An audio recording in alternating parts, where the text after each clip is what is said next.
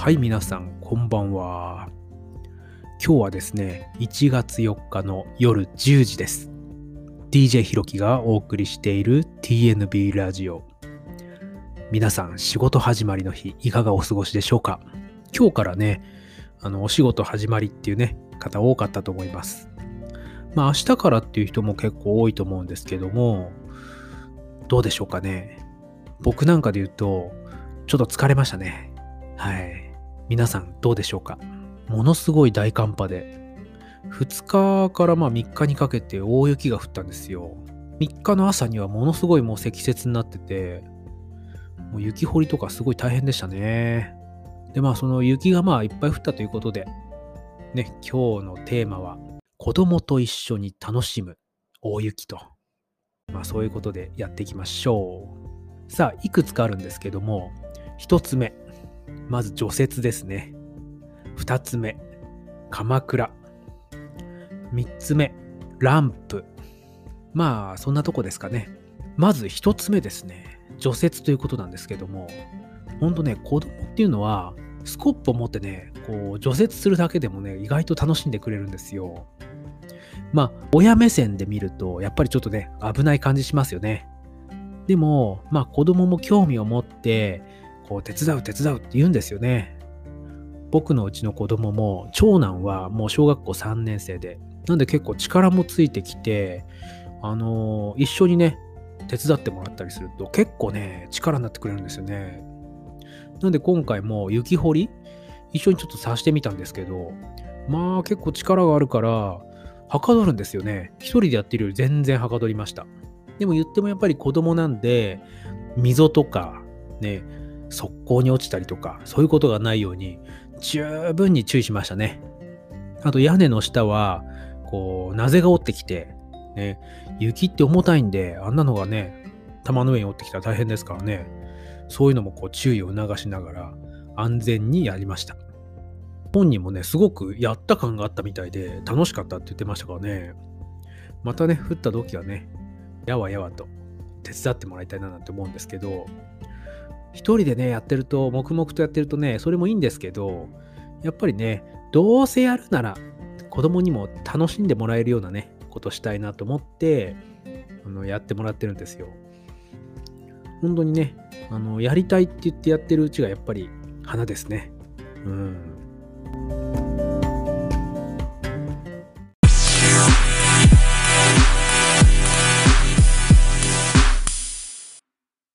はい、そしてですね、二つ目が鎌倉ですね。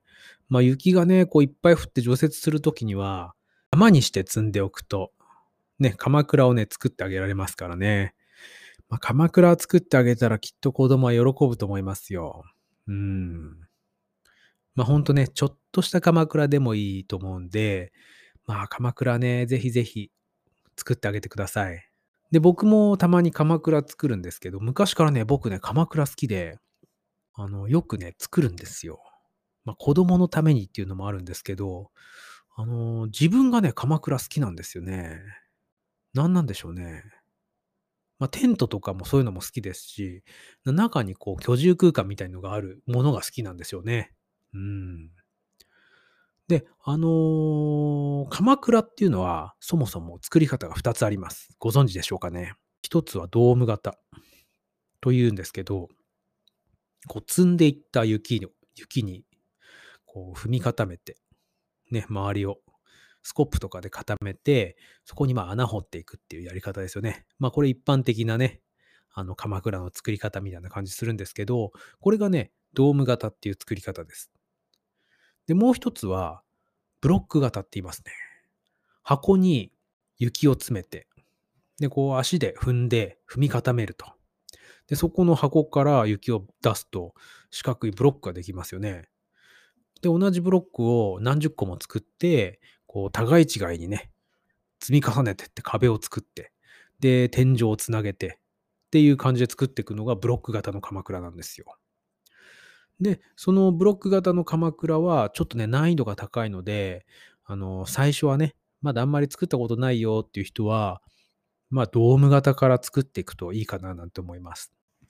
まあ、インターネットで調べるとね、作り方とかも載ってるんで簡単なんですけど、あの、ブロック型の方は、ブロックとブロックの継ぎ目に雪を入れて、ボンドの代わりにしてね、ブロックとブロックをつないで積んでいくと。まあそういうふうにすると結構崩れにくくて強度もあるようなね。で、おしゃれなあの雰囲気の鎌倉ができます。で、ドーム型っていうのは、まあ普通に穴掘っていくだけなんですけど、外はしっかり固めていいと思うんですが、中までぎゅうぎゅうに固めちゃうと、今度穴掘るとき大変なんですよね。なんで中はある程度、あんまりいじくらないでおいて、あのー、外だけスコップとかではたいて、ちゃんと固めてから中を掘っていきましょう。で、中をね、掘っていった時に、あの、壁とか天井のね、外壁が薄くなりすぎないように。掘りすぎると、こう、どっかだけこう、薄くなりすぎちゃうとこがあるんですよ。で、穴が開いちゃったりしますからね。そうするとね、強度が落ちたりしますんで、崩れる原因とかになりますからね。うん。その辺だけ注意すれば、ドーム型の鎌倉はすぐできると思います。で、あのー、振り、振りたてのパウダースノーみたいなね、水分含んでないような、あの、なんていうんですか、雪？ほわほわな雪は、鎌倉するときに向いてないんですよ。なんで一回それを山にしたら、そこに水かけたりして、ちょっとこう固めてから、ね、水分を含ましてから掘り始めるといいかななんて思います。まあ、それですかね、鎌倉のこう作り方って言ったら、意外とね、みんな知らないと思うんですよ。雪祭りなんかでこうお城とかね、あの、そういうのを作るときに使われる手法としては、ブロック型の作り方でやります。これはまあね、上級者向けなんで、まずは本当にドーム型から作るのをお勧めしてます。ねえ。いいですよね、鎌倉。僕大好きなんですよ。さあ、そして鎌倉ができたらですね、もうできただけでもまあ楽しいんですけど、鎌倉での楽しみ方。ね。これをね、いくつかあげますよ。まず、鎌倉の中で豚汁を作る。まあ、豚汁じゃなくてもいいんですけど、キャンプとか、外の料理でこう簡単に作れる汁物っていうと、まあ、カレーか豚汁ですよね。うん、どっちでもいいと思います。でもなんか豚汁の方がね、冬なんで雰囲気がいいかなと思って。なんか田舎風でね、豚汁っていいと思いますよ。で、次、鎌倉の中で餅を焼く。まあ、これもいいですよね。お正月明けなんで、まあ、お餅がね、いっぱいあるっていううちも多いと思います。なんで、あと、ちっちゃいバーベキューコンロとかでもいいと思います。中で餅を焼いてみましょう。またね、あの、うちの中で食べる餅と違って、鎌倉の中で食べる餅って最高だと思いますよ。で、それを、例えば、お汁粉みたいにしてもいいかもしれないですね。いいですね。熱々のお汁粉、鎌倉の中で食べたい。うん。間違いないな、まあ、僕、お汁粉大好きなんで、あんこがね、とにかく好きなんですよ。いいと思います。で、次。夜に鎌倉の中で、こう、ろうそくを焚くと。これね、いいですよ。すごい幻想的で。で、まず、あの、鎌倉があって、中でろうそく焚いて、その中に人がワイワイしてる感じっていうのは、外から客観的に見ると、すごくね、幻想的でいいんですよね。たまんないっすね、あれ。やってる方も楽しいし、見てる方も楽しいんですよ。まあ他にももろもろね、鎌倉って楽しめることいっぱいあると思うんですけど、まあね、今日はこれぐらい上げておくことにしましょうか。で、まあ、次なんですけども、次、ランプ。ランプって何ぞやって感じなんですけど、僕もランプって言っておきながら、あの、ランプっていうのかどうかもわかんないんですけど、小さい鎌倉みたいのをたくさん作って、こう中にろうそくを入れておくと。で、夜になると、こうすごい綺麗になるんですけど、あの、見たこととかありますかね？多分どっかであると思うんですよね。あれね、夜すごい幻想的なんですよ。晴れた日の夜にめがけて作ってみてどうでしょうか？本当に幻想的で、子供も大人もね、すごく癒されます。さあ、ここまでね、まあ、あの、除雪や鎌倉、ランプと、あのー、話してきましたけど、ね、僕がね、してみたいことあるんですよね。まだ一回もしたことないんですけど、雪の中でドラム缶風呂に入ると。まあこれね、やってみたい人も中にはいるのかもしれませんし、いないかもしれないんですけど、僕ね、これ結構ね、や、一生のうちにやってみたいことリストの20位以内ぐらいに入るものなんですよね。田んぼのだだっ広いところの中に、こう火を焚いて、その上にドラム缶を乗せて、で、お湯入れて、風呂に入ると。これ、晴れた日にやったらどんだけ 気持ちいいのかなと思って、なんかもう想像してるだけでたまんないっすね。うん。今もちょっとね、やってるところがね、思い浮かんじゃって、まあ、今年できるか、できない、できないだろうな。いざね、やろうと思うと大変なんですよ。あの、ドラム缶風呂って。